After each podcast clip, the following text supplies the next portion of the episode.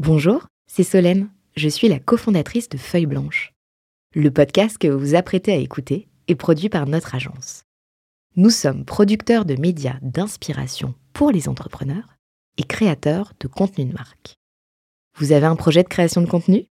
N'hésitez pas à nous joindre sur un café at feuilleblanche.com. En attendant, bonne écoute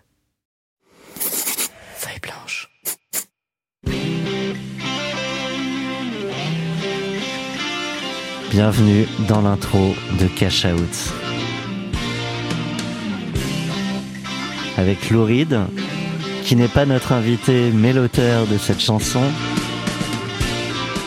Notre invité c'est Xavier Sillon, qui va nous raconter euh, les fails et les grails de sa vie d'entrepreneur et plus spécifiquement de la revente de vos déclics pour 20 millions de dollars, en tout cas c'est ce que j'ai lu, à l'entreprise Skillsoft. On se plonge un peu dans la musique, on se met dans l'ambiance. On se détend. Bonjour Renaud, ravi de te retrouver. Salut, ravi également. Et donc bonjour Xavier officiellement. Bonjour on s'était déjà dit bonjour tout à l'heure quand même. Ouais, bonjour Ouais. à tous les deux. Et bonjour à tous nos auditeurs de, de plus en plus nombreux avec plein de super retours. Donc merci à vous tous. Euh, donc on parle de euh, ton aventure vos déclics, mais avant ça il y en a une autre. Ouais, Et je parlais de, de fail et de grade pour reprendre tes mots. ouais. Euh, déclics, c'est une, c'était une boîte qui faisait de la formation en ligne à une époque où euh, c'était pas super branché, ça l'est devenu après. Et c'est en fait la, la fille, ouais, la fille spirituelle d'une première boîte qui s'appelait FamiClick. Donc là, c'était la notion de famille et de digital. C'était une boîte de formation et de et d'assistance informatique à domicile. Et la fille a fait mieux que la mère. Exactement, puisque euh, la première a fini en liquidation judiciaire avec euh, cotation aux banques de France, donc c'est- c'était difficile. Mais euh, Est-ce que tu pas. saurais euh, pourquoi, les raisons de, de ce fail, de ce premier fail? Euh, là, il faudrait peut-être enregistrer un, un Un deuxième, second, un, un- Très rapidement, premier fail out. euh, euh, je pense qu'il y a plusieurs raisons. Euh, L'enthousiasme de départ euh, sur le fait qu'il y avait un vrai pain point à une époque où les technos étaient, étaient monolithiques. Et euh, alors que le, le, le, le digital va faire que on sait faire quelque chose à un instant T, puis le lendemain, on, on saura toujours le faire, mais c'est autre chose qu'il faudra savoir faire. Donc sur le papier, c'était beau. Euh, mais cette boîte, la première euh, FamiClick, c'était des, des prestations de services à domicile. Euh, donc ça veut dire que 100% de ton coût opérationnel, c'est du staff.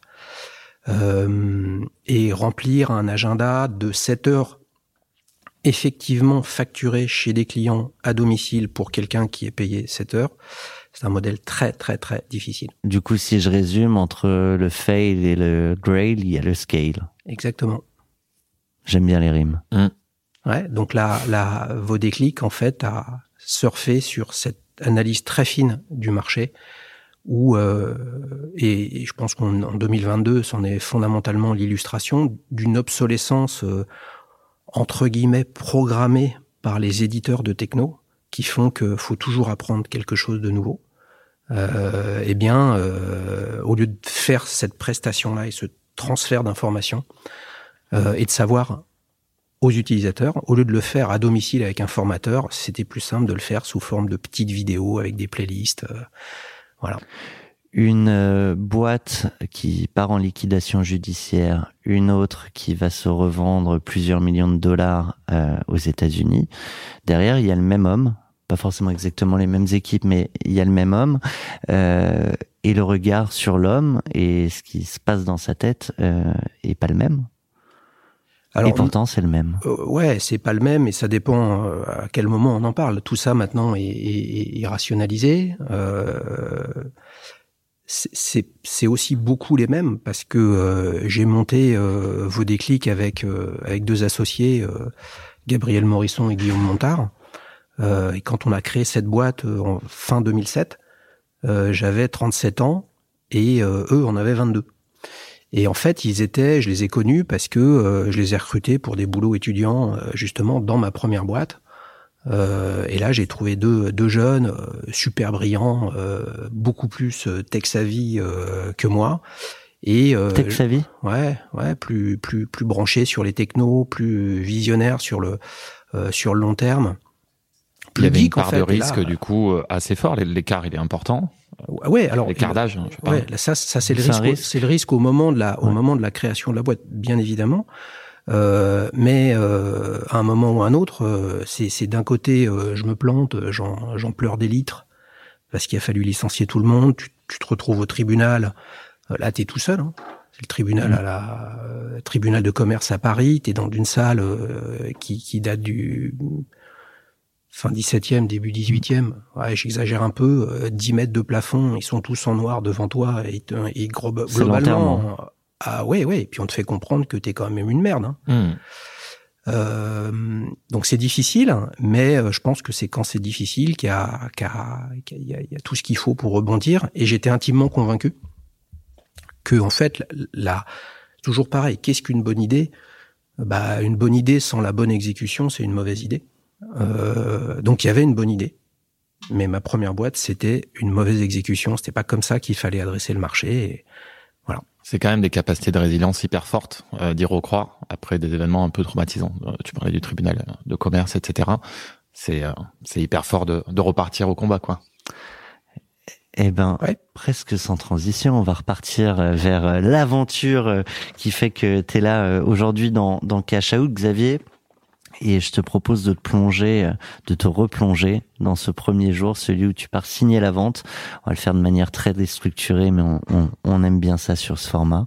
Et pour euh, parler de ce jour-là, tu as choisi Frank Sinatra, That's Life.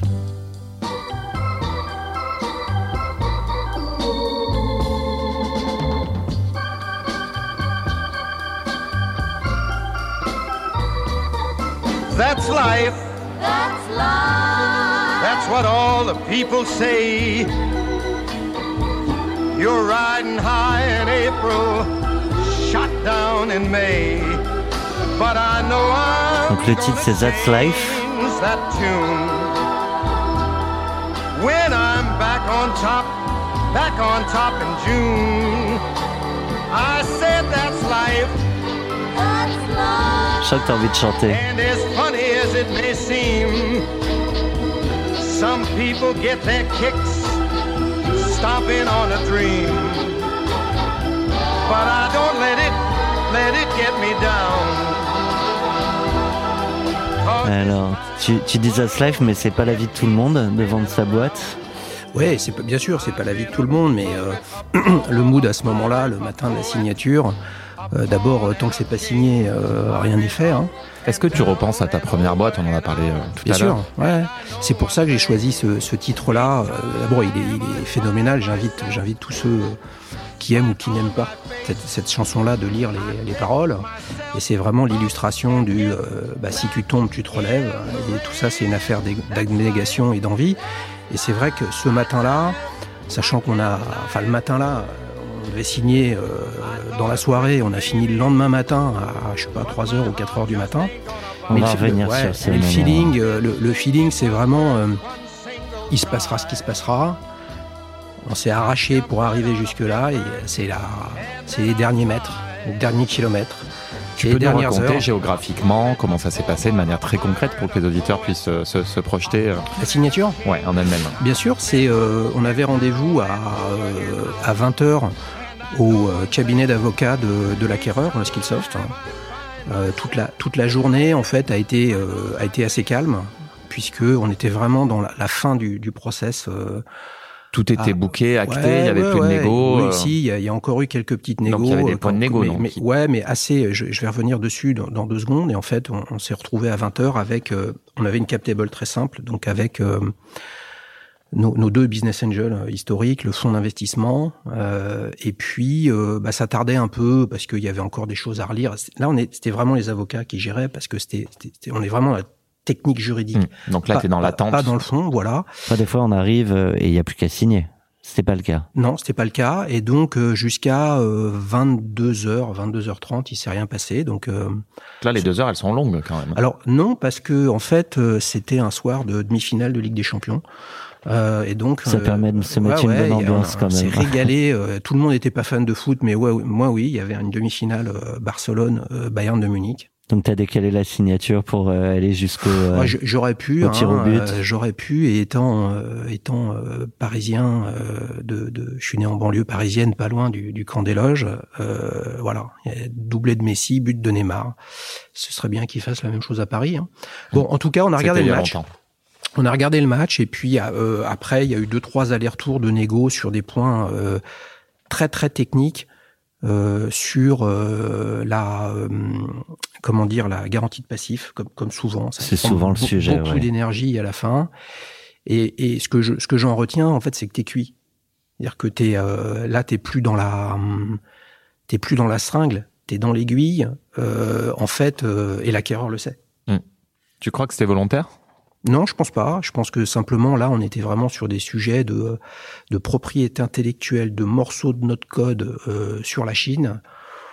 qui vous appartenait complètement parce que je me rappelle Ludovic euh, Mm. Huro euh, Mm. tu, on en Ouais, parlait ouais, tout ouais, à l'heure. Non, non, nous on avait tout développé, euh, mais on avait tout développé, sauf que euh, pu- puisque là le sujet c'est la garantie de passif, ce qui a pris énormément de temps euh, à un moment, c'est euh, notre techno, elle était de fait euh, fait de d'imbrication techno open source. Et là, il a fallu vérifier chaque stack techno, chaque plugin, chaque outil. Est-ce que c'était la bonne librairie open source qu'on utilisait? Est-ce qu'il ne pouvait pas y avoir un risque, euh, etc., etc. Et pourquoi l'acquéreur le fait pas en amont, euh, au moment de la due deal? Euh bah, il le fait en amont, mais euh, à force de vérifier, euh, c'est comme une, un moment une poupée russe. Hein. Tu Mm. démarres un truc, tu continues, tu veux en savoir plus, tu veux en savoir plus, etc. Et, ta question fait, ressortir aussi le, fait que l'acquéreur, Skillsoft, était le leader mondial de- du, digital learning à l'époque. Euh, c'était la, grosse Bertha, l'énorme machine qui arrive pour acheter euh, une, petite entreprise euh, française. Et euh, voilà, ils sont. je, pense que c'est un peu comme un, fonds d'investissement qui est habitué à faire des tickets de série B à 20, 30, 40, 50 millions. Euh, il euh, investir euh, un ticket de 500 000 en, en, en précide. Bah là, c'est pareil, c'est la, la grosse machine qui ne sait pas faire autrement que de de, de, de fouiller dans tous les sens. Mais d'un autre côté, euh, ils achetaient une techno, un potentiel de développement, euh, une capacité Oui, ça- à scaler worldwide. checkent, euh, bien sûr. Ils vérifient tout ça. Ok.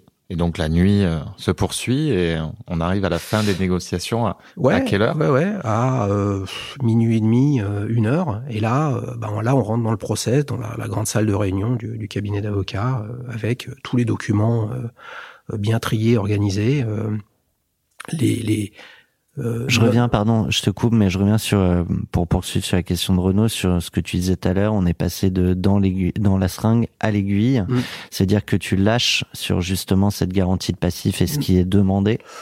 Euh, pff, non, enfin, lâche, oui, on a accepté, mais en fait, ça changeait pas grand-chose euh, sur le fond.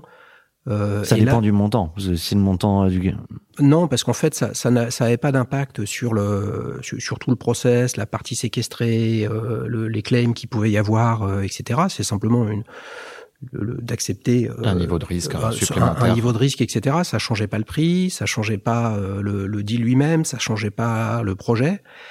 Euh, et puis par ailleurs, on était quand même aussi sur un dossier euh, où euh, il y avait un énorme projet derrière pour la boîte, pour tous les salariés, euh, énorme budget de recrutement.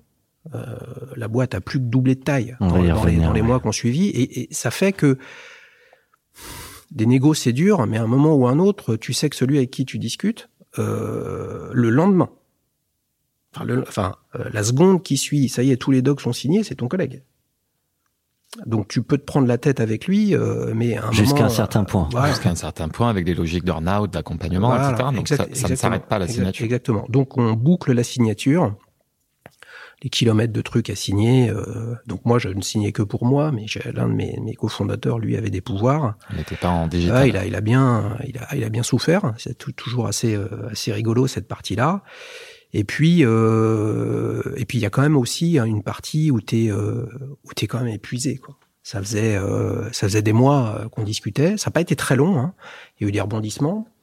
Euh, et donc t'es content quand même quand ça se finit. Puis tu rentres chez toi euh, globalement dans un état second. Et le, le, le sentiment premier, c'est quoi? C'est le soulagement? C'est euh, Ouais, c'est le soulagement parce que euh, on a signé le 7 mai. 2015.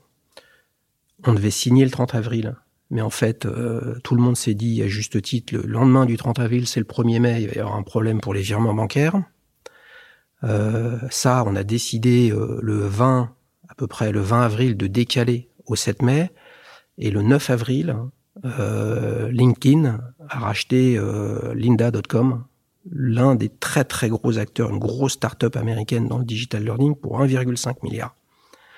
Donc là, à ce moment-là, on n'était pas dans la Ouais, ça dans bouscule l'aiguille, le on était dans la seringue. Et là, tu te dis ouais, mais en fait, il y a, il se passe quelque chose, il y a un game changer sur le marché. Ça, c'est typiquement le truc où en fait, le deal, euh, t'es à deux semaines de le signer et en fait, tu le signes pas. Là, t'as un grand moment de solitude. Là. Mm. Grand moment de solitude.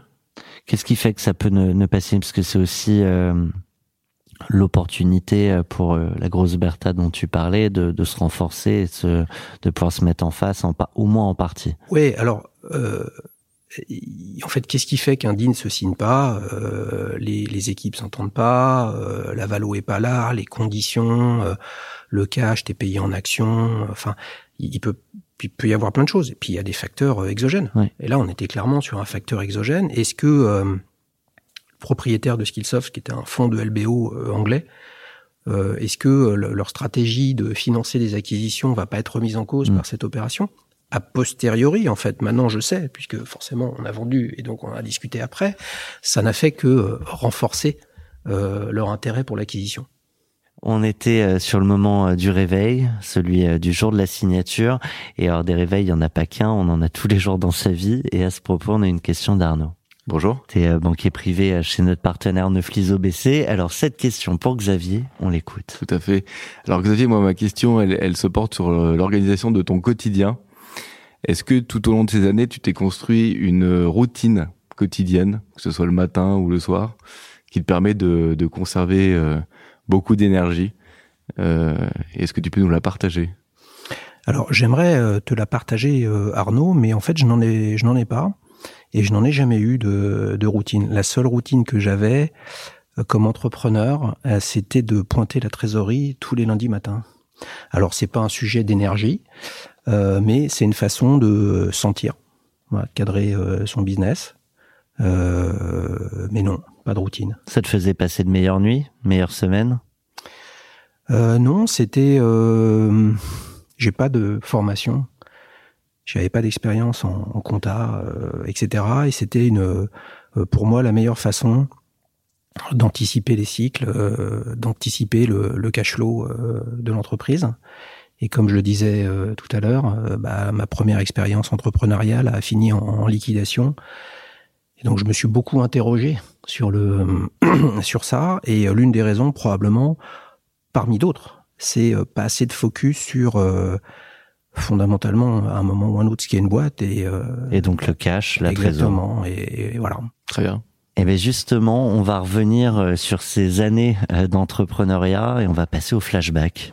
Et ce flashback, on va le vivre en musique, une musique que tu as choisie, euh, Ya Raya de Rachid Taha.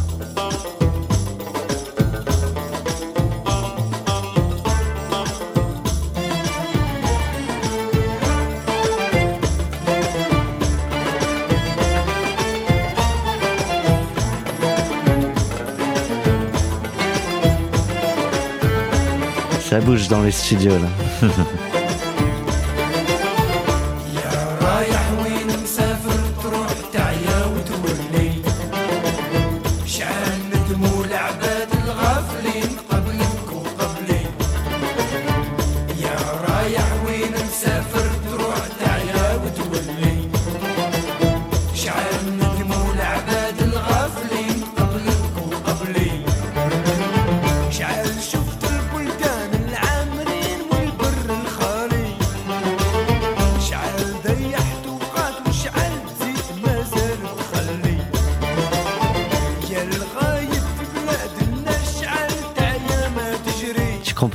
kiffe cette émission Au-delà des aventures d'entrepreneurs qu'on adore. On kiffe grave. Pourquoi ce choix? Euh, pourquoi ce choix? Parce que euh, le, le, le premier contact, la, la première discussion euh, réellement aboutie, approfondie avec, avec l'acquéreur, hein, qui était celui qui pilotait ça était le patron du corporate développement de, de, de Skillsoft et le, le soir de leur venue à Paris pour démarrer les due deals, euh, et ça a été très marquant en fait, euh, il me dit bien on va, on, va, on va manger au resto, puis après je connais une boîte à Paris, euh, les, les Trois Maillets. Alors les Trois Maillets, pour ceux qui connaissent pas, on est, on est près de Notre-Dame, Mhm. c'est un, caveau, une cave sous terre, voûtée, et avec beaucoup de musique, comment dire, gypsy, du, de la musique folklorique, euh, du Maghreb, des Balkans, euh, etc., avec des groupes qui se succèdent. On est arrivé à après le dîner, hein, donc un dîner avec un Américain, c'est-à-dire qu'on a fini à 19h15. Euh, on est allé Avant boire, l'apéro. voilà, donc on avait déjà picolé. Euh, on est allé euh, boire un coup à côté des Trois Maillets parce que c'était pas c'était pas encore ouvert et on a fini très très tard, hein, à pas loin de 2 heures du matin. Qui Et ça- choisit le lieu? Lui, euh, lui, lui, euh, euh, ouais, ouais, John Ambrose, un type avec qui je suis en, je suis en contact euh, régulièrement. On a beaucoup rigolé parce qu'on se remémore euh, nos, nos- nos vieilles histoires. Et en fait, il voulait aller là parce que euh, Skillsoft avait déjà essayé d'acheter une boîte en France euh, il y a quelques années. Et il avait passé une très bonne soirée avec le CEO de cette boîte-là, à, à cet endroit-là, ouais. Et euh, c'est important parce que euh, après chacun vit vit son aventure d'exit euh, comme il le souhaite. Euh, moi, je viens d'un monde quand même de la formation, euh, donc qui est une affaire de partage. Donc la dimension humaine, elle est, elle est, elle est, elle est quand même forte. Et on s'est très bien entendu euh, humainement. On a parlé de plein de choses, de euh, diverses et variées, pas que de business. Et pour ceux, il y en a plein hein, qui écoutent ton podcast euh, ou votre podcast, qui, qui savent que les Américains sont, sont très durs en très durs en business, mais sont sont extrêmement attachants et sympathiques. vous pouvez parler de tout avec eux. Et là, on a vraiment a posteriori. Hein. Puis après, on y est retourné euh, dans, dans cette boîte. Euh, on a on a noué des relations qui ont fait que euh, on se parlait tous les jours. Euh, et que ce soit des bons ou des ou des mauvais sujets, que ce soit difficile ou pas, et euh, et, et je pense que il y, a- il y a eu des moments euh, très difficiles, proches de la rupture. Euh, je suis pas sûr, mais en tout cas Justement, cette proximité, ouais, cette proximité était- fait qu'il y avait toujours, euh, même quand moi je me prenais la tête avec leurs équipes, euh, ou que les avocats se fightaient et qu'il fallait. Euh, Il y a il toujours le téléphone rouge Voilà, entre euh, voilà, l'Amérique et, et en l'occurrence la- voilà. la, France. Exactement. Voilà. C'est un peu ça. Bon résumé. Et si, et si on revient un peu en arrière, euh, à quel moment ça a germé euh, dans ta tête l'idée de, de, de, de céder la boîte? Dès le Alors- début, c'est arrivé plus tard? Alors, euh, bah, avec le recul, euh, avec le recul maintenant, clairement, euh, quand tu lèves de l'argent, euh, c'est finalement euh, le début du compte à rebours avant que cet argent, argent-là euh, sorte. En tout cas, s'ils sont des business angels ou des fonds, ils sont à la recherche d'un multiple. euh, donc, de toute façon, c'est Alors, c'est pareil ou c'est un peu différent? Les BA ont peut-être mettre moins de pression ou moins de reporting ou non là, je, moins parlais, je, d'obligations? parlais, je parlais pas de Du pression. principe, je parlais, ouais, je du parlais pas de pression. ouais. Ouais, c'est c'est juste que c'est c'est c'est c'est ils sont là pour ça. Ils sont pas là pour euh, des dividendes dans l'hypothèse où euh, Mm.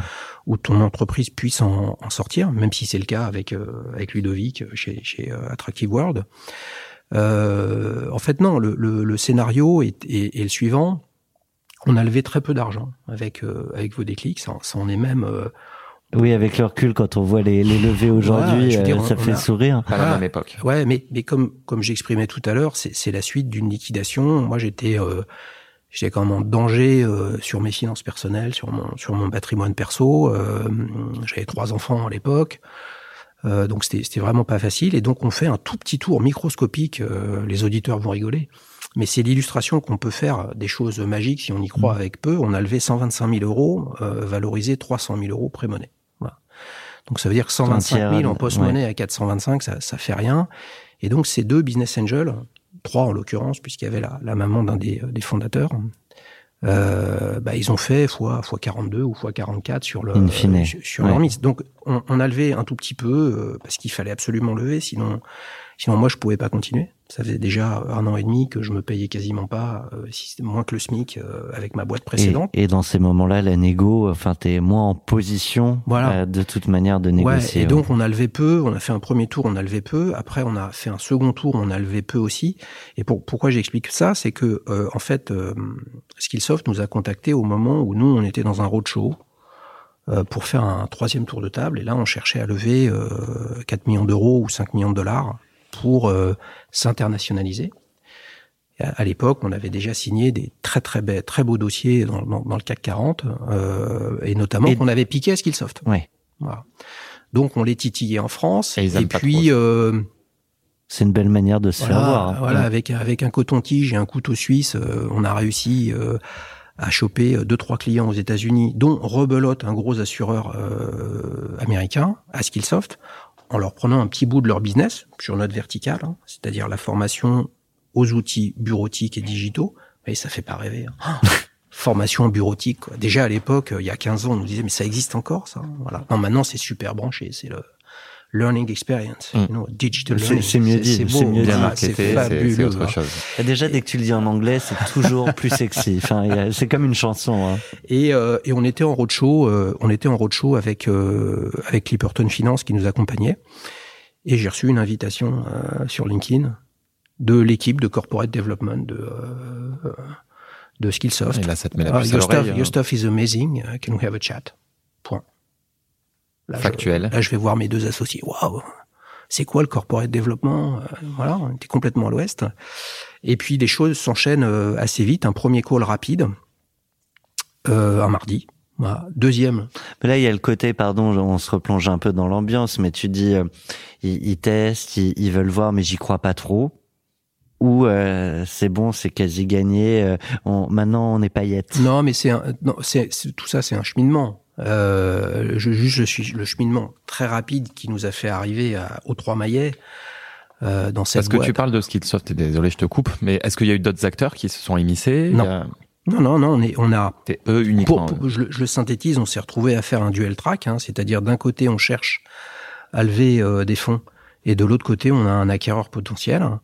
Euh, et euh, ces premiers contacts ont abouti très vite. hein. le, le- le dimanche qui a suivi le premier contact sur LinkedIn, euh, en fait, euh, ils, ils me disent deux jours avant, est-ce que tu es dispo dimanche Euh, On peut venir, euh, on peut venir et on fait l'aller-retour de, de Boston pour te voir.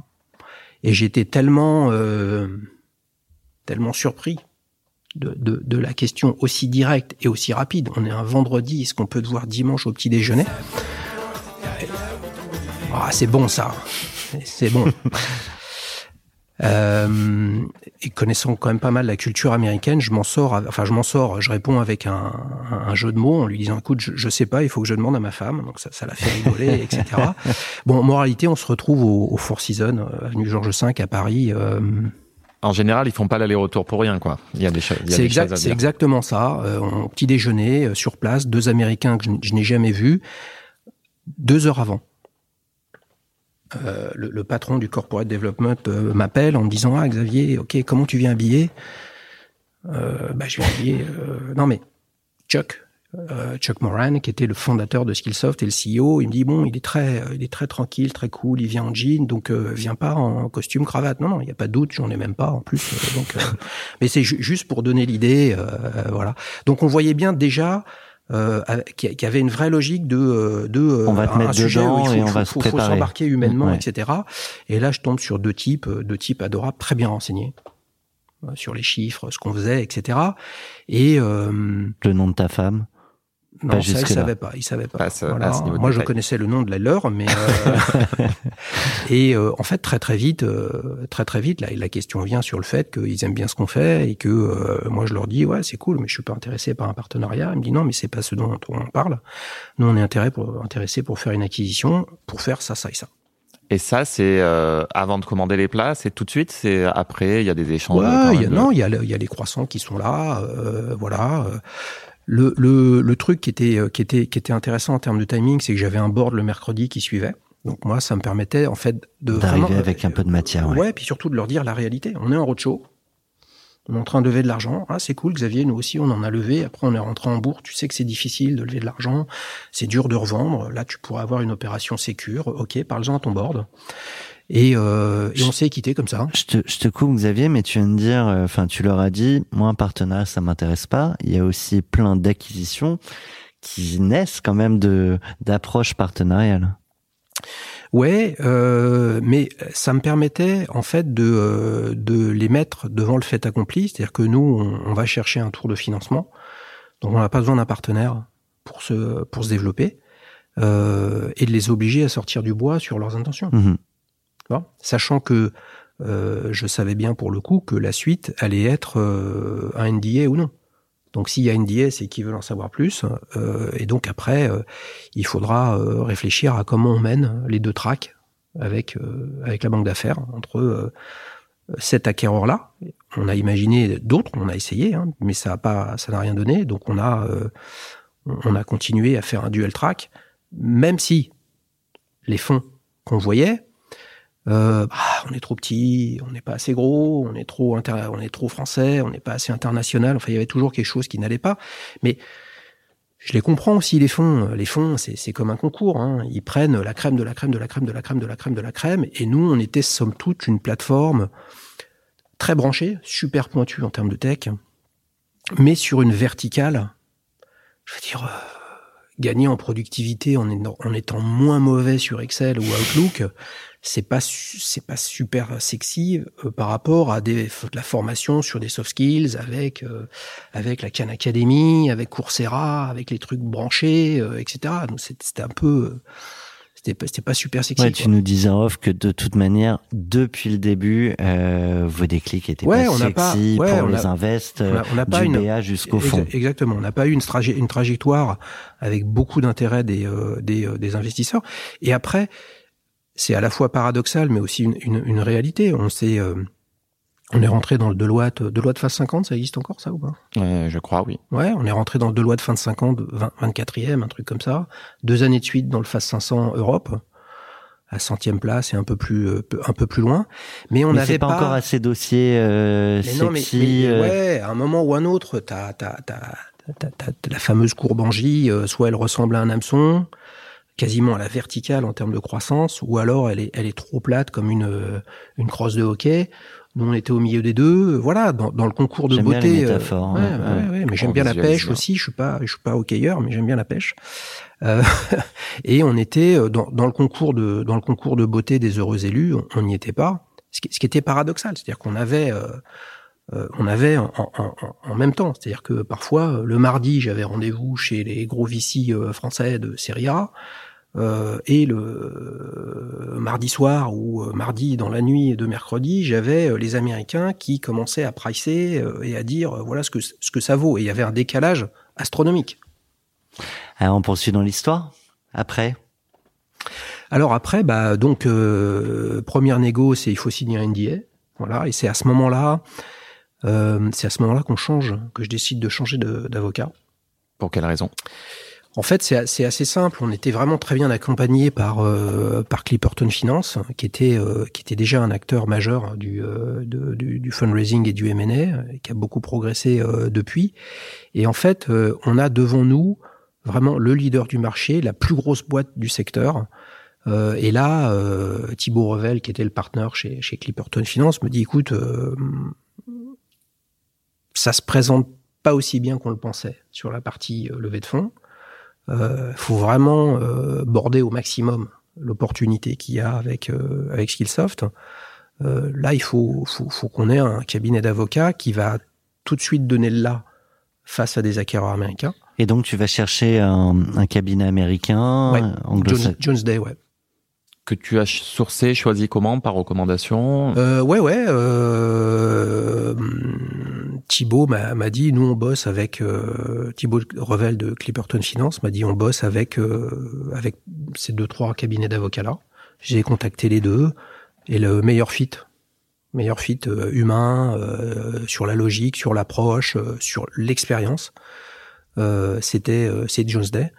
Et voilà. Et aussi, on voulait, et on a, on a bien fait, on voulait clairement un cabinet qui est, qui est très, très réputé et très important aux États-Unis, euh, puisque l'une des premières discussions euh, entre avocats euh, avec le, le CFO de l'époque, qui a essayé dès le début d'avoir un, un- une logique de SPA en droit américain, ce qui est, va à l'encontre de toutes les, tous les usages, et qui est, qui est, Tu qui peux est- préciser? Bah, euh, la, les usages font que le droit de choisi pour une acquisition, c'est le, le droit du pays du cédant. Voilà. Et Si t'as pas quelqu'un en face, euh, oui. Voilà. Et ils ont essayé d'avoir un, un contrat de droit américain. Autant te dire que quand tu es une boîte française et que ça part en sucette au niveau juridique euh, d'aller plaider aux US, Mm. euh, c'est c'est compliqué parce que euh, t'as pas d'avocat dans ton entourage euh, qui est qui Calé sur le sujet. Voilà. Mm. Et puis bah les prix c'est x2, x3, x4, Et puis x10. sur une juridiction américaine, Voilà. avec des juges américains, etc. Et leur façon, de, leur façon aussi, de hein. dire, le CFO, c'était de dire, euh, nous, on n'aime pas faire des dossiers avec des législations exotiques.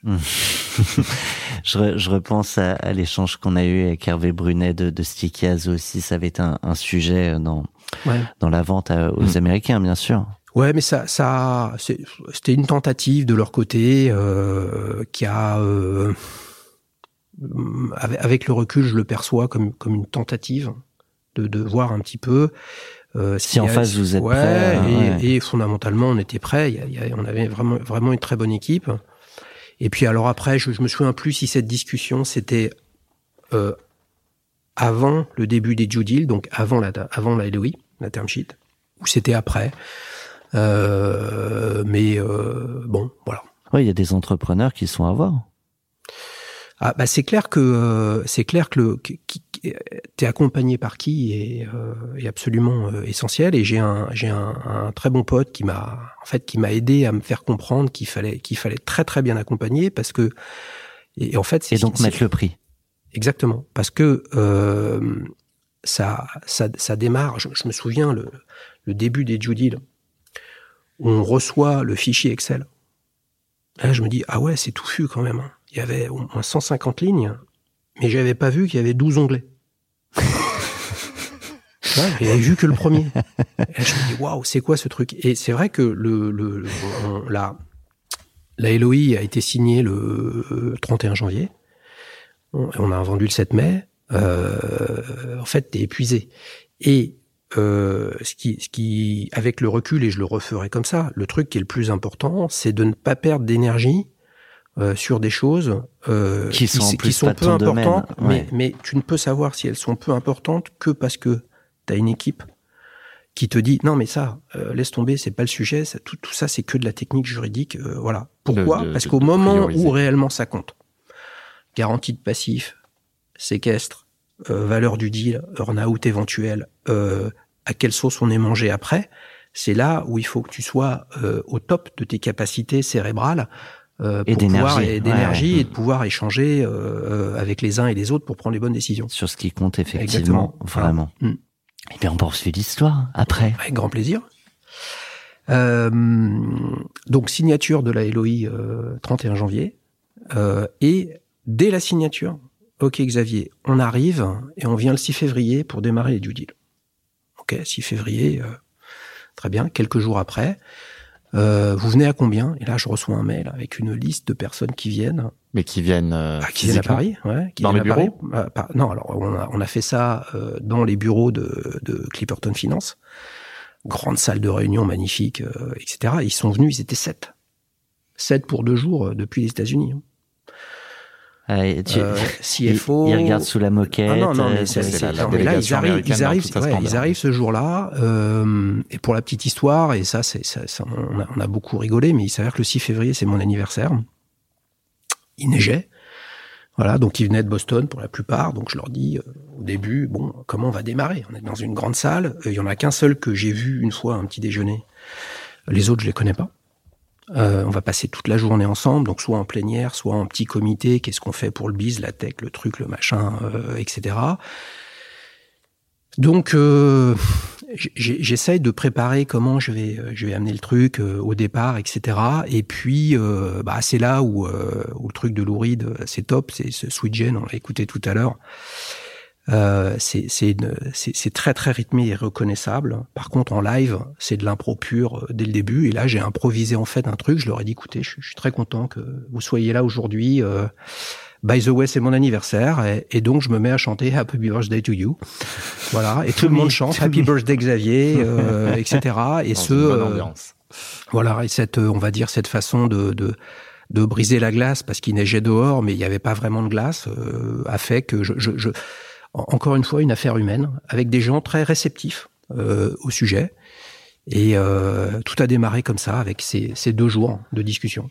à ce moment-là, tu es évidemment en, en phase de séduction. Du coup, tu es impressionné, tu as peur de, de faire euh, le, un faux pas, de, de mettre en avant ce qui, toi, peut te sembler un argument, mais qu'en fait, ça, ça, ça puisse à choper. Euh, impressionné, oui, parce que c'est quelque chose qu'on n'a jamais fait.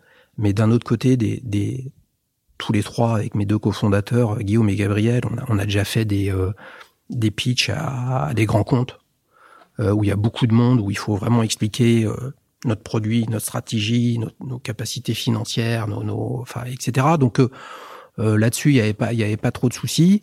Et puis il y a, y a commencé à y avoir des indices en fait dans cette euh, dans cette réunion qui faisaient que on le sentait bien, même si euh, je pourrais être là au- sur le le podcast euh, Fail Out euh, parce que j'ai senti quelque chose puis en fait ça s'est pas fait. Enfin en l'occurrence, euh, on a compris qu'ils étaient pressés. Ils étaient pressés de faire le deal. Ils voulaient aller vite. Euh, et le CPO qui était là, qui était un Irlandais, euh, à un moment lâche. euh, non, mais c'est important qu'on discute de tout ça. Puis en plus, Xavier, il faut que tu sois sur scène À telle date. à telle date, hein, parce que c'est le Skillsoft Perspective, qui était le gros événement client euh, qui a lieu euh, chaque année. Bon, là, tu te dis, c'est plutôt bien parti, effectivement. Donc, donc bon, c'est voilà, c'est alors évidemment euh, rationaliser après c'est plus facile, mais il y avait un certain nombre de, de- de signaux euh, faibles comme ça, et toute cette journée euh, a été ponctuée de réunions. On était tous ensemble. Après, il y avait de équipe tech, Avec euh, équipe, tech, ouais. équipe produit, équipe sales, et puis en plénière. euh, Donc, équipe avec équipe, c'est-à-dire que là, tous tes collaborateurs, non, non, non, Non. le fondateur. Ok, Les- ouais, Et Guillaume les et Gabriel. équipes ouais. À ce, à ce niveau-là, sont, sont déjà au courant, tes équipes Alors, internes? alors non. Euh, les, euh, alors ça, ça a été un grand moment euh, aussi euh, difficile, hein, L'annonce puisque aux équipes? alors il s'avère que j'ai pas les dates exactes, etc. Mais on était peu ou prou dans les euh, 6, 9, 12 mois qui ont suivi la mise en place des décrets d'application de la loi Hamon, Mhm. qui, qui fait que si tu veux céder ta boîte, tu dois en fait euh, prévenir. prévenir et quasiment proposer un droit de premier refus euh, ou de première acquisition euh, aux salariés. Sauf que à ce moment-là, en fait, il n'y a pas de jurisprudence, il n'y a rien. Euh, et les deux cabinets d'avocats qui discutent, en fait, euh, bah, comment on fait On va à gauche, on fait, on fait pas, qu'est-ce qu'on fait, etc. Donc on prévoit un, un document euh, à remettre à chacun des salariés pour leur dire euh, voilà, euh, il est possible éventuellement que l'entreprise soit cédée et conformément à la loi, vous pouvez, si vous le souhaitez, faire une offre. On organise une réunion avec tous les salariés. On était euh, 20, 27, 26, 27 de mémoire. Là, ils n'étaient pas du tout au courant. Ah, ils sont pas du tout au courant. Et là, je leur dis, euh, voilà, bon, bah, vous savez qu'on est en train de lever des fonds, etc. Et là, on a peut-être une opportunité de céder l'entreprise. Et, et, euh, euh, vous avez 30 jours à partir de ce moment-là pour faire une offre ou renoncer. Et donc, on leur propose un document à signer pour qu'ils renoncent à l'acquisition de euh, vos déclics. Et là, là, bah, c'est, il y a la nature humaine qui rentre en compte. Donc, il y a des gens qui disent, bah, c'est super, c'est cool, qui signent tout de suite le truc. T'en as d'autres qui disent, euh, oui, mais attends, euh, combien ça coûte? Parce que nous, on peut, si, si on sait pas, euh, on peut pas faire d'offre. Mm. Bah, je peux pas vous aider. Bah oui, mais en fait, on peut pas vraiment racheter si on sait pas comment faire. Oui, mais C'est toute la problématique de- de voilà, cette la loi, législation, On en- on en elle est- parle dans chaque épisode, voilà, elle, elle est, elle est, elle est comme ça. Puis il y en a d'autres qui disent très bien, je vais réfléchir. Et Le lendemain, avec le papier. Le, le papier, puis le lendemain, euh, il est pas signé, le, le, le- tu pas signé, etc. Euh, Qu'est-ce qu'ils doivent signer? C'est le fait qu'ils ne veulent pas s'engager? Ou de faire une offre. Oui, oui. Exactement. Mais euh, s'ils signent pas dans les 30 jours, c'est considéré comme euh, pas d'offre. Exactement. Mais, Mais toi, tu as ce mais, timing mais, des 30... mais pas moi. Euh, C'est-à-dire que ça veut donc dire que pour un Américain, comment ça? Il va falloir qu'on attende 30 jours Ouais. Pour savoir si un salarié qui de toute façon ne peut pas racheter l'entreprise va la racheter. Qu'est-ce que c'est que cette histoire? Donc le, le, le, il y a eu un. Je me, ça pardon, rafraîchit je fais- les relations un peu inutilement, en fait. Mais euh, je j'ai j'ai pas d'infos, mais y a, euh, suite à cette loi Hamon, vous en avez peut-être plus que moi, euh, il y a des salariés qui se sont portés acquéreurs d'entreprises et Non, qui ont fini acquéreurs? Je J'en sais pas s'il y a des histoires comme ça. Mais peut-être, hein, à Bon, plusieurs. on va se renseigner. Moi- Ouais, moi- si je- quelqu'un dans nos auditeurs à l'info, je suis Sur des preneur. petites boîtes, ça s'est fait. moi, je, ouais. je pense qu'il y en a, mais boîtes. ouais, mais pas des boîtes, pas des boîtes valorisées euh, au sens de de- de- d'une start-up qui est valorisée alors qu'elle a, un cash flow négatif.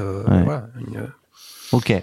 Pardon, je t'ai coupé. Non, non, il y a, il y, a, il y, a, il y a pas de souci. Et à l'époque, on avait un, on avait un contentieux avec un salarié, et donc de fait, on pouvait pas, euh, on n'aurait pas la réponse euh, de ce salarié-là. Donc, euh, Donc 30 jours. ouais, mais si, mais va le voir chez lui. Non, non, je vais pas le voir chez lui. Je vais pas Les me mettre en difficulté. Se euh, rajouter une autre. euh, voilà. Les Américains, vis-à-vis de la loi Hamon, ils sont pas très forcément réceptifs. Non, ils sont pas réceptifs. Et je pense que le, je pense que le cabinet d'avocats qu'ils qu'ils avaient choisi, qui était donc euh, l'antenne française, euh, je pense qu'ils ont été bons pour, pour faire Pour comprendre expliquer, que, bah ouais. oui, c'est comme ça. euh, ça- ok, vous considérez que c'est bizarre, euh, etc. Mais, mais c'est comme ça. Il y a pas de souci. euh, C'est bon, normal. ouais, ça Ouais. change pas qu'on a, on a, on a quand même pas beaucoup avancé euh, Pendant 30 jours. Ouais, pendant, pendant à ce moment-là, quoi. Ouais. Mais ça change pas que tous les soirs, euh, avant, avant que je les informe, tous les soirs, je me retrouvais à euh, scanner tous les documents, tous les contrats de travail, tous les trucs, tout ça, etc. Parce qu'il y avait Judy, Judy RH qui partaient, puis après sur la partie produit, propriété intellectuelle, euh, les contrats, euh, voilà. Donc là, là, tu rentres dans une mécanique qui est euh, pour une petite structure comme comme était la nôtre à l'époque, c'est-à-dire sans, sans middle management, bah, très clairement, le risque, et c'est ce qui s'est passé, euh, c'est que tu es complètement défocus euh, sur le business et que euh, la seule fois de l'histoire de la boîte où on a été découvert à la banque, c'était début mai. C'est-à-dire quelques jours après, on vend et on est à découvert. Alors c'était une affaire de, c'était une affaire de, de cash flow et de BFR, enfin etc. Mais ça veut quand même dire que donc à, l'instant T, début mai, la boîte a plus de cash et le deal est pas fait. Donc Là, tu reprends après, tu. euh, Ah bah là, tu reprends, euh, tu reprends ça. tu relances tous tes clients. Non, mais tu reprends euh, Frank Sinatra. Hein, euh, Tu vois, t'es à genoux au je- mois je- d'avril je et tu mets- rebondis au je mois de nous mets mai. dans l'ambiance. je nous mets dans l'ambiance. get In the train, that's life. Et ouais, voilà. That's life.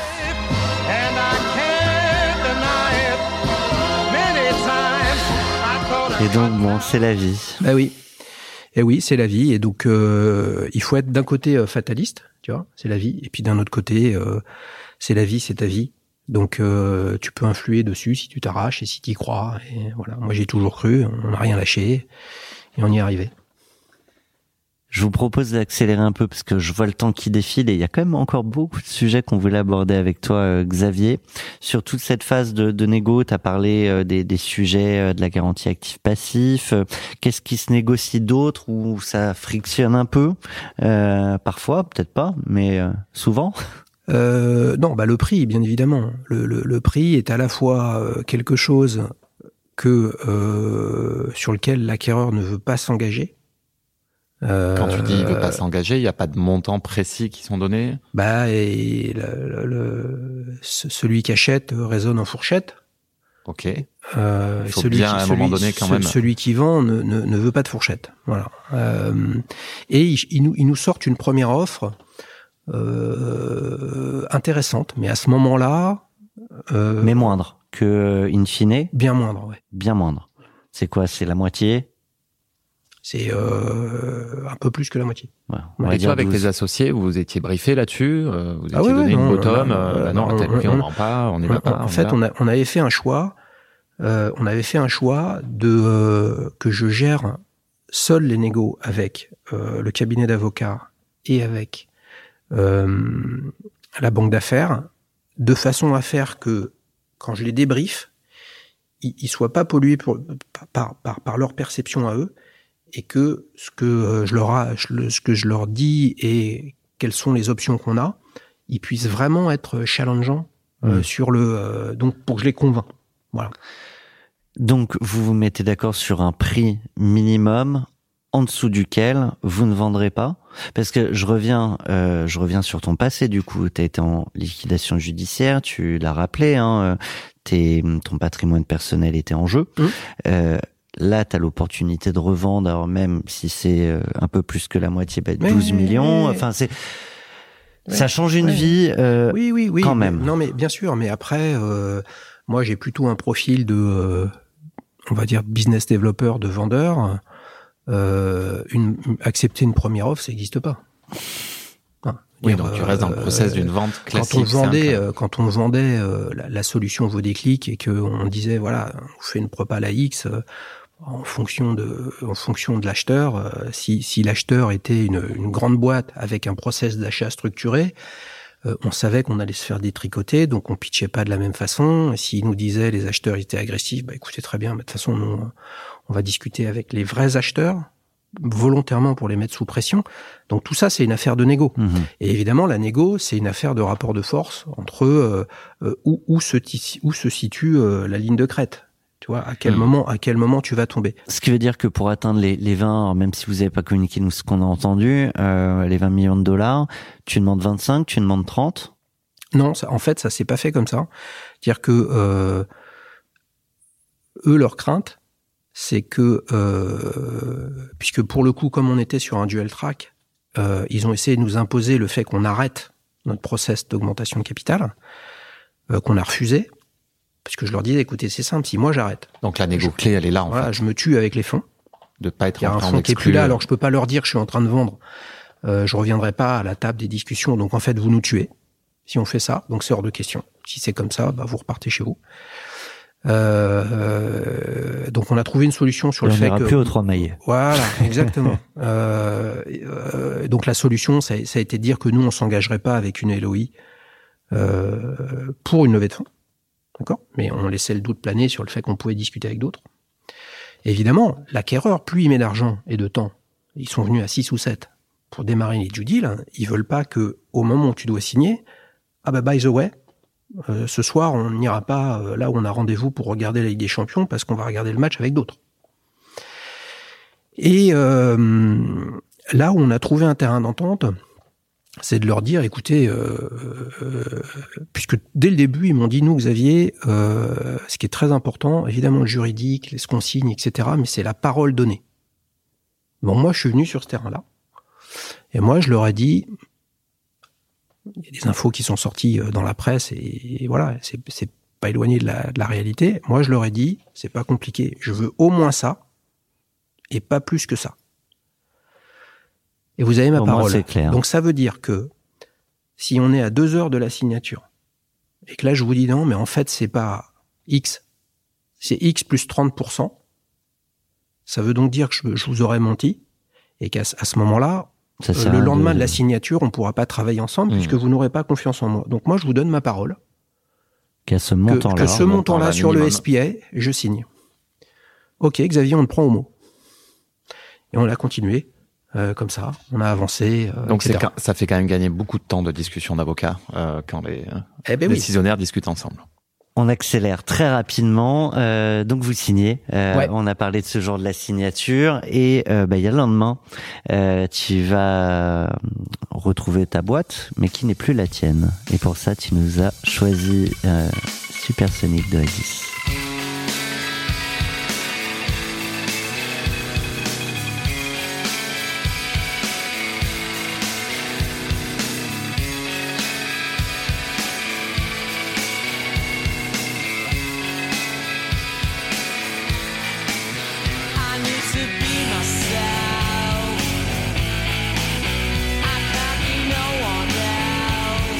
Donc Supersonic, c'est l'ambition ou c'est que une fois que tu rentres, ça va très vite, très très vite, trop vite? Euh, les, euh, les trois, les deux, euh, je sais pas pourquoi Supersonic, parce que il y avait projet, un projet exceptionnel et très très ambitieux sur cette acquisition, à la fois pour la boîte,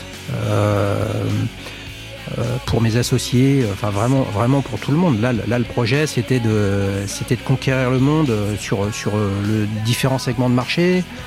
Euh, c'était de proposer la solution avec tous les commerciaux de Skillsoft euh, aux États-Unis, euh, plus de 250.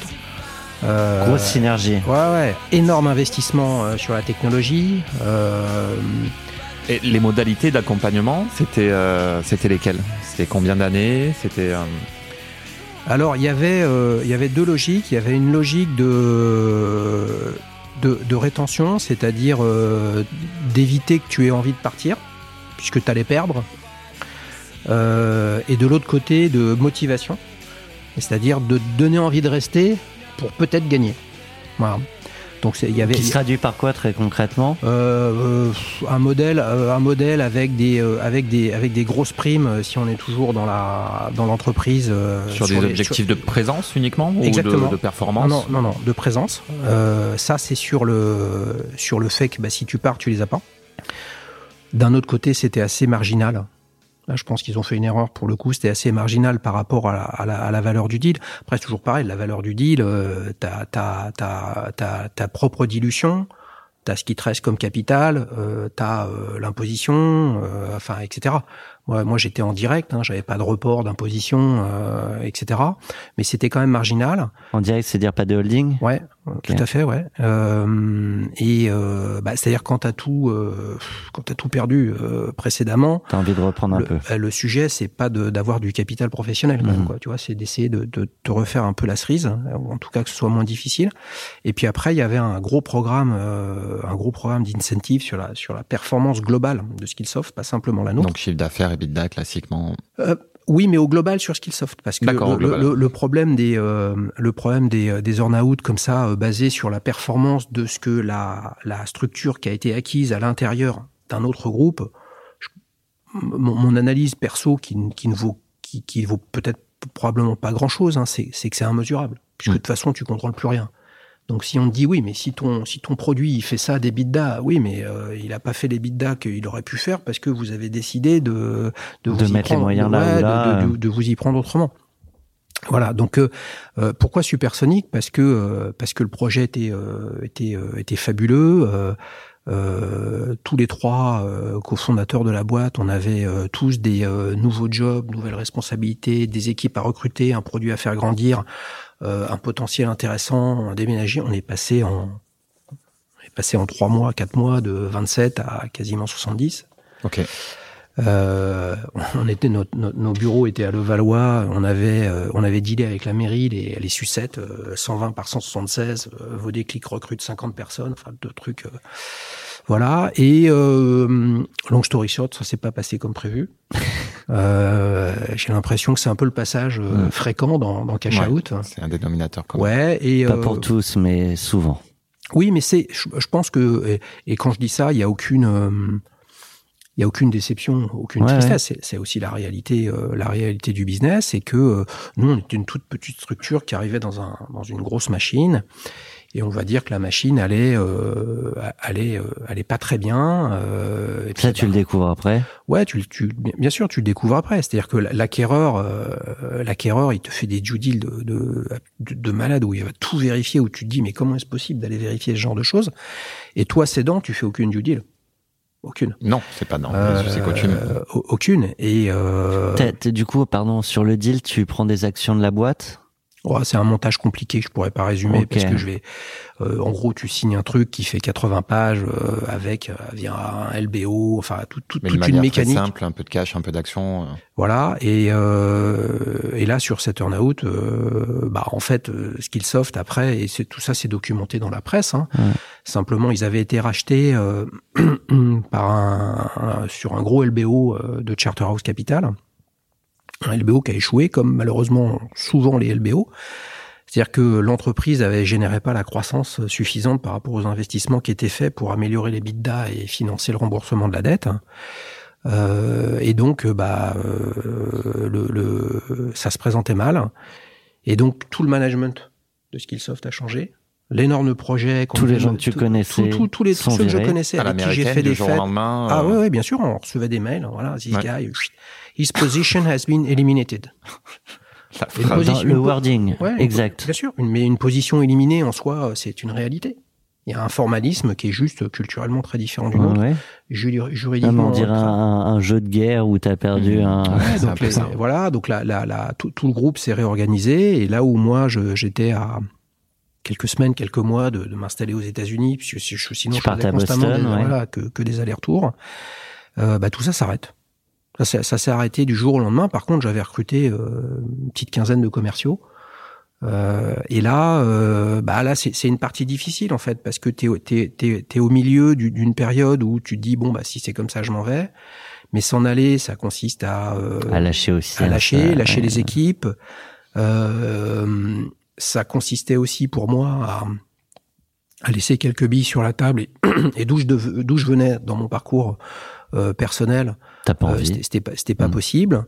Et je me suis dit, bah voilà, euh, euh, voilà, je me, je me relève. Qu'est-ce que je peux faire avec ça? Et je me suis transformé en super SVP Sales, où j'ai beaucoup appris avec les, les, les nouveaux acquéreurs. hein. beaucoup beaucoup appris sur le sur le les process, le reporting, euh, l'avant-vente, la vente, Et du coup, tu euh, restes etc. à Paris, tu pars plus à Boston. Ouais, mais mais j'ai appris, puis à un moment ou un autre, de toute façon, t'es rattrapé par euh, ta, par ta propre histoire. Je vais, je vais très très vite, mais c'est aussi un sujet. Euh, tu avais l'opportunité, tu l'as dit, de recruter énormément de monde. Donc c'est des promesses, une vision que tu partages dans laquelle tu crois. Du jour au lendemain, on te dit on cut. Mm. Euh, T'as les, t'as toujours les mêmes personnes en face de toi et tu, tu dois dire bah là on, on arrête. C'est pas évident. Ouais, à- alors non, mais c'est c'est pas évident à expliquer, mais on avait, euh, je veux dire, j'ai toujours été euh, très très proche de- des des, euh, des équipes. C'est vrai qu'il y a une une routine émotionnelle. euh, c'est pas celle dont j'ai parlé avec Arnaud, mais qui, qui était qui était très émotionnelle. C'est que tous les matins, j'allais dire bonjour à tout le monde. Donc on faisait euh, encore plus après l'acquisition euh, des réunions, des séminaires, des fêtes, etc. Puis un jour, bah, je fais une grande réunion pour leur expliquer en fait que le deal avec Skillsoft avait changé. Et euh, en fait, pour les commerciaux, eux, euh, l'opportunité, les commerciaux que j'avais recrutés en France, c'était pour le marché français, l'opportunité pour eux changeait pas. Et pour l'équipe technique et produit, euh, bah là, il y avait une opportunité qui était euh, qui était extrêmement intéressante, c'est que euh, c'est que au lieu de développer vos pas déclics, toutes les opportunités. hein, voilà, oui, au lieu de développer vos déclics, ils développaient euh, euh, pour Skillsoft. Par contre, ça a coupé la boîte en deux, où euh, les gens n'étaient plus alignés entre je vends un produit qui est développé Mm. par l'équipe tech. On va parler euh, de la vie d'après, mais il y a une question qui est, qui est chère à, à mon ami Renaud que je vais même te laisser euh, poser. En primeur, c'est euh, le fameux le fameux jour où on claque la porte pour Mm. la dernière fois. En tout cas, on la ferme. Ouais. Oui. Non, on n'est pas obligé de la claquer. Où on ferme la porte pour la dernière fois. Qu'est-ce que tu ressens? Comment tu Qu'est-ce que tu fais juste après? Euh, ça s'est fait en ça s'est fait en deux fois. Ça s'est. euh, J'avais oublié mes clés, donc je suis revenu. Non, mais non, mais ça, ça, s'est- ça s'est fait en, en, en, en deux fois. Euh, je suis parti euh, fin février 2018, donc presque, presque au bout de trois ans. Euh, et mi-février, il y avait le Sales Kickoff worldwide, donc avant le Covid, avant tous ces trucs, etc. Et là, on, toute l'équipe Sales euh, était conviée pendant quatre jours à Atlanta pour le kick-off, les produits, les trucs, les machins. Donc moi, je vois avec mon, mon- avec le CEO de l'époque. bon, est-ce que tu veux que je vienne ou pas Moi, ça me ferait plaisir de venir, euh, vous dire coucou, euh, etc. Il me dit ouais, bien sûr, viens, etc. Et c'était euh, genre lundi, jeudi. Et là, euh, je regarde les prix des billets pour toutes les équipes, etc. Et là, je me dis ouais, c'est super cher en fait. On va faire un truc, on va faire une bidouille. Et donc pour tout le monde, on a pris des vols. Euh, ceux qui voulaient, il y en a deux trois qui sont pas venus. Euh, au lieu de faire un aller-retour Paris-Atlanta, on a fait un Paris-Atlanta, celle qui coffre quatre jours, et puis après euh, Atlanta-Miami Hmm. euh, jusqu'au dimanche. Euh, chacun payait son billet d'hôtel, mais euh, le billet d'avion, en fait, euh, faire un vol comme ça, passant par Miami pour rentrer le dimanche, c'était le même prix, donc il n'y avait pas de souci en termes de, de financement, et donc on a fait une chouille pas possible pendant trois jours à Miami avec un hôtel sur South Beach. voilà, donc c'était euh, Qui faisait office de pot de départ un peu Euh, alors- Alors ou- ou- oui et non, parce que je pense aussi à toutes les équipes non sales Hmm. qui n'étaient pas là. C'est pour ça que c'était en deux fois. Euh, donc là, avec les équipes sales, c'était vraiment, c'était vraiment touchant parce que voilà, ils savaient que c'était la fin, euh, que je partais. Et puis après, euh, euh, bah c'était, c'était fini. Euh, je, suis- je suis revenu quelques jours au bureau, mais bon, c'était fini. Puis après, on a fait une grande fête, une grande fête, pardon, post, post session quelques mois plus tard avec toutes les équipes. Où, voilà, il y avait une bonne ambiance musicale aussi. On va parler de la vie d'après parce que il y y a toujours une vie après Eh oui, après la vente eh oui. et encore plus une vie après le départ. Euh, et pour ça, tu as choisi A- Again de Archive. Archive. Ouais. Je savais que j'allais mal le prononcer. Ouais, mais tu l'as très bien parfait, Allez, on écoute ça.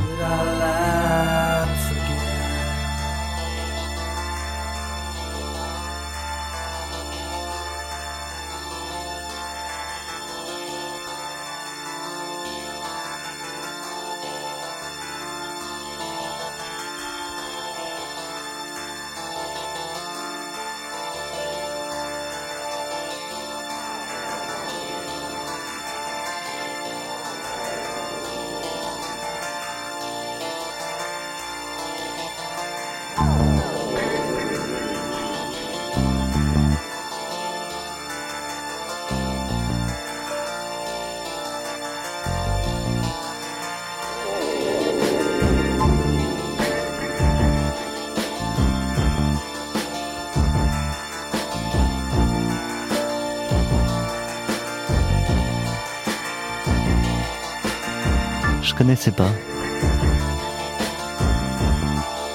Ah, écoute, c'est euh, envoûtant, euh, avec une rythmique euh, très soft, euh, assez long, une belle histoire, un chemin. Tu le vends bien. Mm. Ouais. Là, c'est le chemin qui me, qui me motive pour la suite.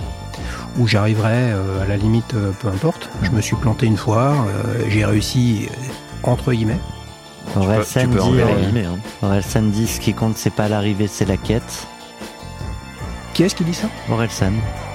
Oui, Une manière de dire que c'est pas- alors, euh, certains attribuent ça au Dalai Lama. Moi, j'aime bien dire c'est Patrick Topalov, l'humoriste, parce qu'en fait, euh, je crois que personne ne sait vraiment euh, Qui a dit ça? qui a dit Après, ça. il y a plusieurs manières de le dire. Oui, euh, moi, je, le- le- je, je crois que le chemin est plus intéressant que l'arrivée. ouais. Voilà. Et donc là, un nouveau chemin à construire. Tu sais où est-ce que tu vas? Ouais, ouais, ouais. euh, Il y a bah, depuis deux ans et ça fait beaucoup rire mes euh, mes enfants. Je suis devenu youtubeur. Alors attends, là, tu, tu nous devances. Là, on repart du. Ça y est, Pardon? tu, tu quittes la boîte. Ça fait pas deux ans que t'es youtubeur.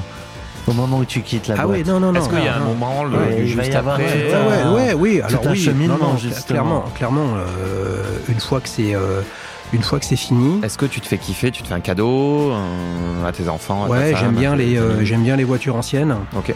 Voilà, donc euh, j'ai acheté une belle auto, une belle auto ancienne. voilà, pour euh, rouler, cheveux au vent, même si j'en ai presque plus, euh, c'est pas grave, c'est l'idée. C'est bon, hein. Ah ouais, j'adore hein, ce que je disais à Raphaël, euh, tuerie, Raph- euh. Raphaël, il en peut plus, la Renault, il en peut plus non Ah, on plus. est, on est en transe. hein, Again, again. Non, en plus, les ça, amis, ça se marie bien pour euh, raconter l'histoire. On mais peut laisser bien, tourner. bien sûr, bien sûr. on se visualise dans la décapotable avec ce non, son mais- aussi. hein. Il faut pas se leurrer, il y a, euh, des millions de gens qui, ont, des tout petits revenus, etc. Forcément, ça change la vie de vendre. Euh, je pense qu'il faut garder la tête sur les épaules. Une façon de les garder, c'est euh, de faire plaisir à ses proches, euh, de se, faire plaisir. Je passais beaucoup de temps avec, en famille, avec ma femme, mes enfants. et puis surtout, je voulais faire un break. Parce que mine de rien, on a démarré version supersonique post-session où j'étais déjà cramé à ce moment-là. Et là, les, les, les, les trois ans ont été, euh, ont été, ont été très rock'n'roll et aussi très difficiles parce que, euh, parce que ça se passait pas comme, euh, ça se passait pas comme prévu.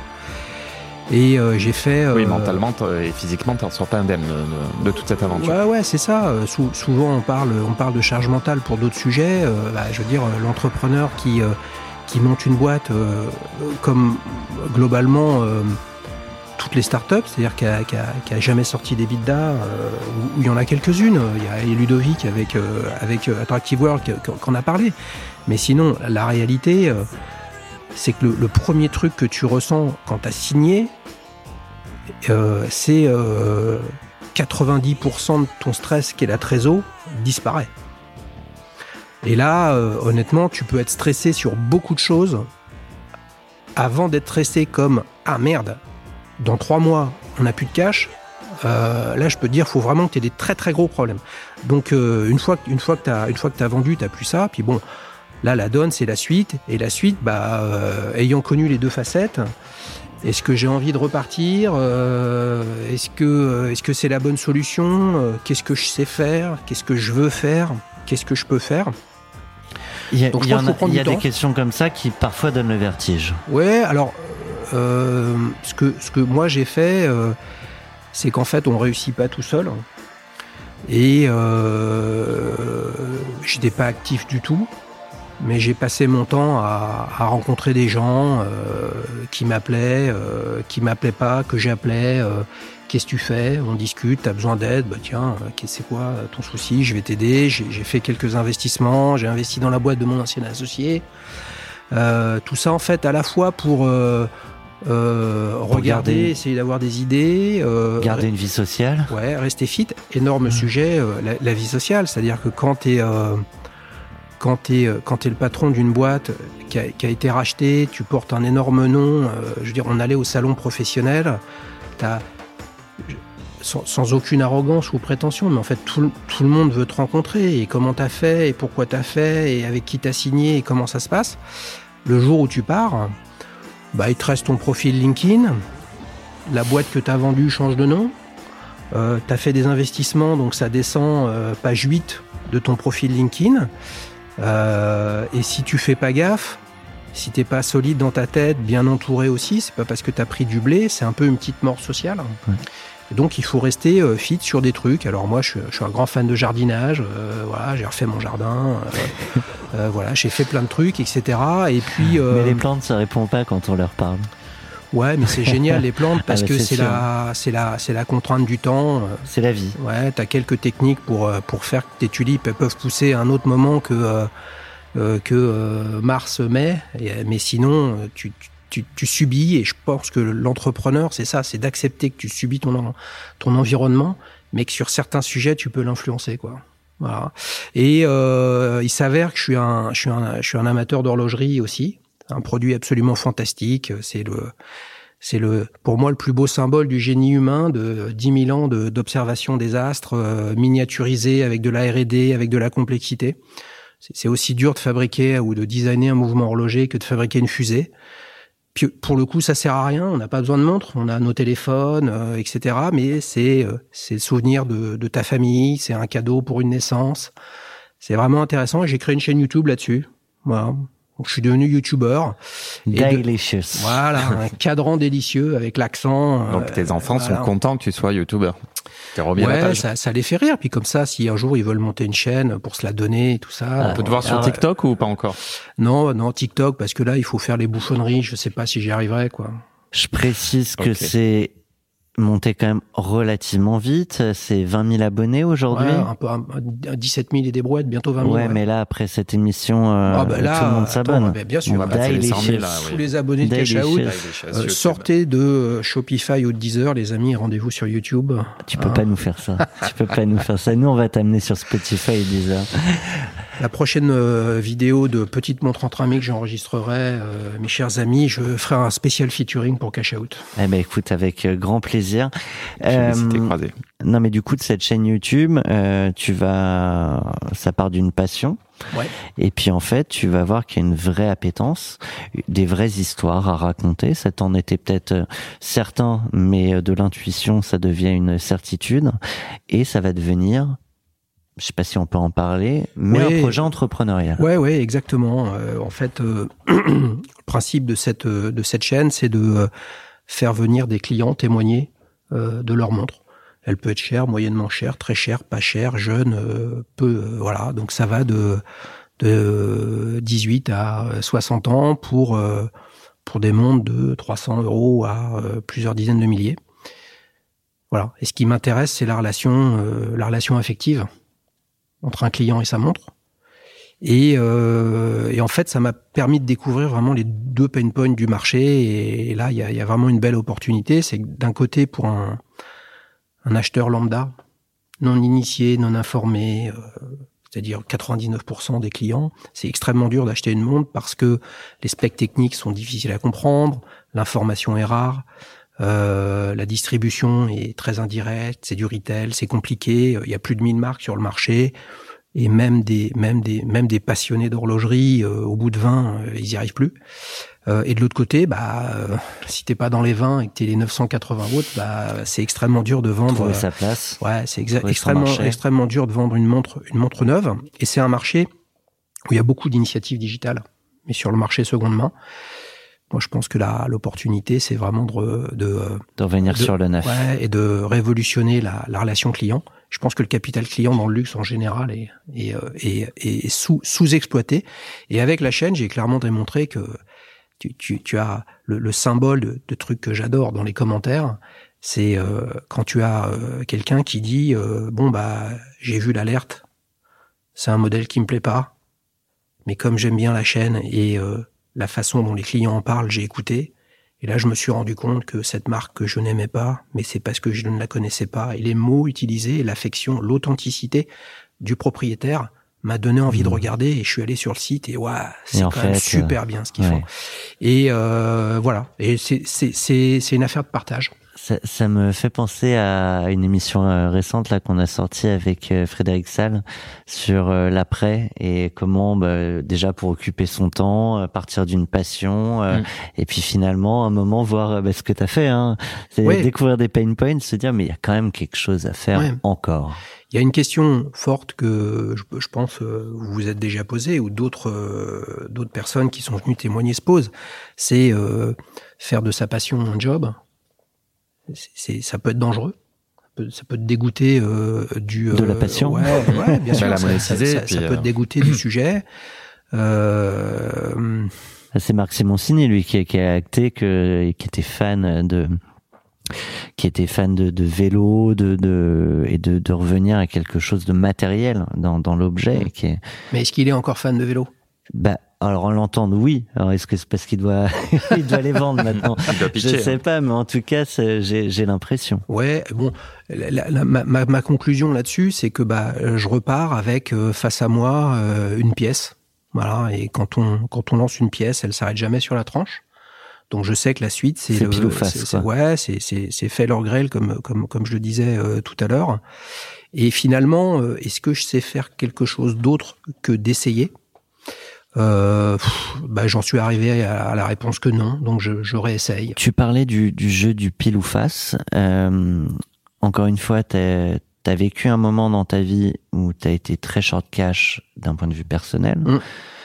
Puis ça allait mieux avec la revente de la boîte. Là, t'es dans une phase où tu relances un projet. Est-ce que tu mets tapis et qui tout double? Ou est-ce que bah, t'as sécurisé aussi euh, parce que c'est de fait un sujet. Non, non, je mets, je mets, je mets pas tapis. Euh, je, je crois que pour réussir dans un projet, il faut avoir euh, euh, une, euh, une saine pression euh, extérieure, un, un regard sur ce que tu fais, etc. Et, euh, et, et toute proportion gardée. On, on peut lancer un projet avec 10 000 balles ou avec un million. Si t'as les 10 000, bah, lance-le. Si t'as un million, euh, lance-le. Mais C'est pas le, être- le être- montant être- investi être- qui. tout seul, être tout seul, ça, a- ça a aucun sens. Ouais. Ça a aucun sens. Oui, Euh, humaine, et et, euh, hein. et si tu veux espérer réussir, il faut déjà commencer par convaincre que autour de toi, les gens se disent, ouais, mais c'est une super idée. Il y a, y, a y a un vrai potentiel. La façon, j'en ai pas parlé parce que c'est trop tôt et puis c'est pas le sujet, mais la façon et l'exécution. Euh, est, euh, est essentielle. Si tu fais tout tout seul parce que euh, t'as les t'as les thunes, je pense que c'est déjà un bon moyen de se planter. Et comme j'ai goûté à la poussière, euh, je sais que ça a très très mauvais goût, quoi.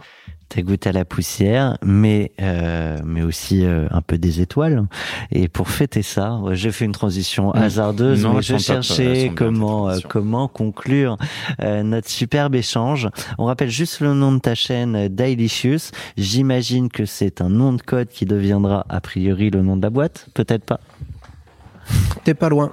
Ok, je suis pas loin et on n'est pas loin de la fin non plus.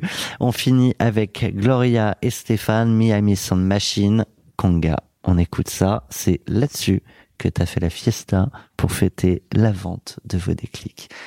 Merci à toi Merci Thomas, merci, Renaud. Merci à toi. Très bel échange. Très et bel épisode. merci à Raphaël Omanette. Et merci à Raphaël, bien sûr. Bah oui. Et merci à vous tous qui nous suivez de plus en plus nombreux, de plus en plus nombreuses. Donc ça c'est la fête à Miami Ouais. Donc c'est Morito au bord de la piscine à Miami. C'est super ouais. Hop, hop, hop, hop, hop. Ça s'entend dans les micros. Je sais qu'on a envie de faire de la batterie là sur la table.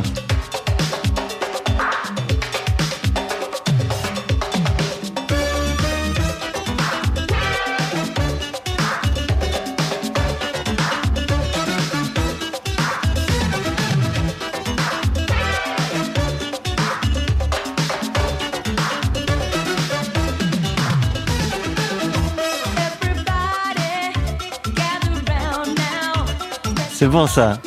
Du bon, hein.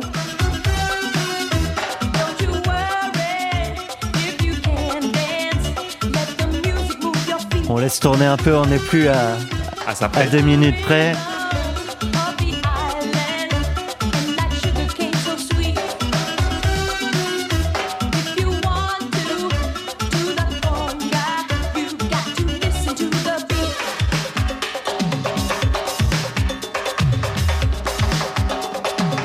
Le refrain, on quitte.